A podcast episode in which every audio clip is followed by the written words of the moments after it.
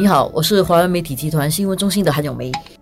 你好，我是华为媒体集团新闻中心的洪艺婷。今天比较劲爆的新闻就是名胜世界裁员。我们都知道，名胜世界算是本地的两大综合度假娱乐胜地之一啦。然后他聘请的员工其实相当多的。当然，这消息一出的时候，就受到很多人关注了。因为到底谁被裁了？然后被裁的人数，其实据我们所知也不少，大概有数千人。这个裁员事件啊，会发生，其实不在我们的意料之外，只是谁先裁员，而且裁员的幅度有多大而已。因为这个经济真的不好，就像这个早报星期三的报纸啊，就讲说经济第二季度的同比已经萎缩了十二点六八先，我们进入了技术性衰退了。这个也不是意外，只是那个幅度大到十二点六的话是有点吓人了，而且会产生一种比较悲观的情绪，而这个复苏之路也会变得很困难。然后这个裁员的这个问题会让我们想起另外一个跟新闻也是有密切关系的，就是每次裁员的时候啊，工会就来了，因为裁员的时候呢需要有协商，然后协商很多时候就要工会去代表，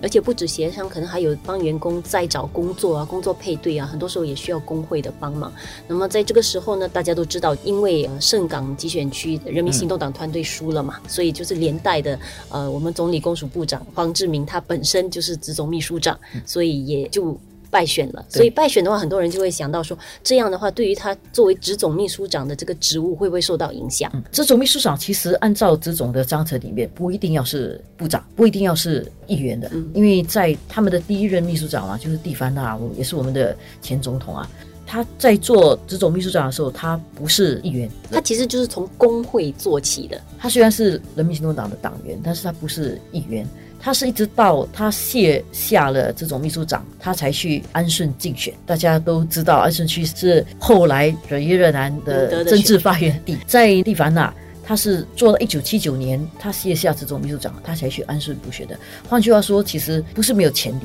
只是到后来的秘书长，其实都是跟政治有关的啦。很多甚至是从政了之后呢，才调到职总去的。从迪凡纳过后，我们有林子安，然后我们有王鼎昌，然后林文新、林瑞生，这一路走来，其实变成都是他们在内阁本身都有一个职务的。而且大概职总秘书长的工作很重，他不可能在内阁里面再扮演一个部门的部长的职务，所以他们以前叫做不管部长，嗯，然后后来就叫总理公署部长。不过当然也因为这层关系，可能这个也形成了新加坡独特。的一个劳资政的关系啦，就是说，其实呃，代表劳动阶级的，就是工人来讲的这个职总秘书长，其实在内阁也有一席之地的话，其实就是对于说，可能整个政府在思考一些呃会影响工人的一些人力政策什么的时候，其实就有起到一些决定性的一些呃影响力啊。当然，有些人会觉得说，哎，他都不是工人出身的，他会他怎么可以代表工人？但是在很多时候，这种比较大的组织里面啊，那个组织已经很专业化了的。这个管理的人不一定就是工人出身，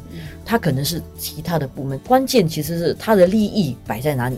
他的利益如果是公有的利益的话，他能够很好的照顾公有的利益的话，他就是代表公有。因为你很难说只有公有才可以做工会的会长，因为。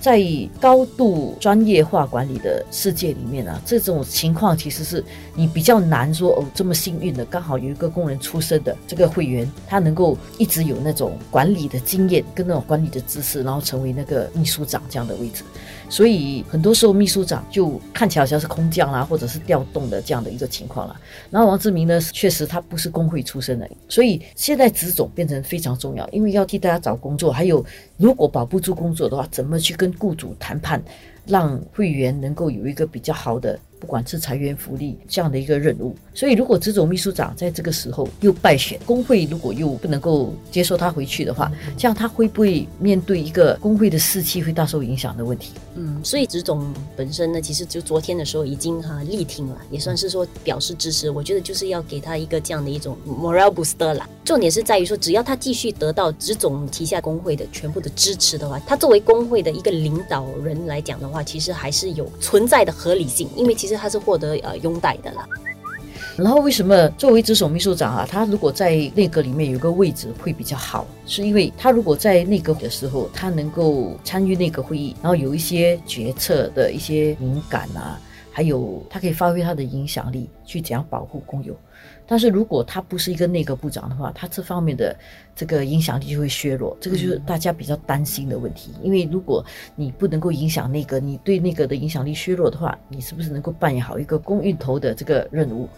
而且特别是说为。工人谋求的更好的福利，你还达不达得到这样的效果了？不过还好啦，一点就是说，现在工会的两个副秘书长，像王志豪啦、徐宝坤啊，都是高级政务部长，而且下来看，徐宝坤是很有可能会升部长的，所以可能这个问题可以减缓一点。其实我个人是觉得，以现在这个关系，其实是反而是让我们这个劳资政的一种关系走向一个比较正常的一个情况。因为其实，在外国来讲的话，几乎是没有说工会领袖其实也在政府的内阁里面担任什么职务的来着。这个是比较独特的新加坡的一种安排，所以现在来讲，我觉得反而是算是比较正常化，而。比较值得关注的，我也是觉得，就是在于说黄志明接下来在这个比较新的一种关系里面，怎么扮演好他工会的一个领袖的角色，然后能够发挥怎么样的影响力。我觉得他如果能够做得成功的话，这对他自己未来就是政治的生涯也是一个加分啊。对，我同意，而且我觉得不应该就是永远把他当这种理所当然的捆绑。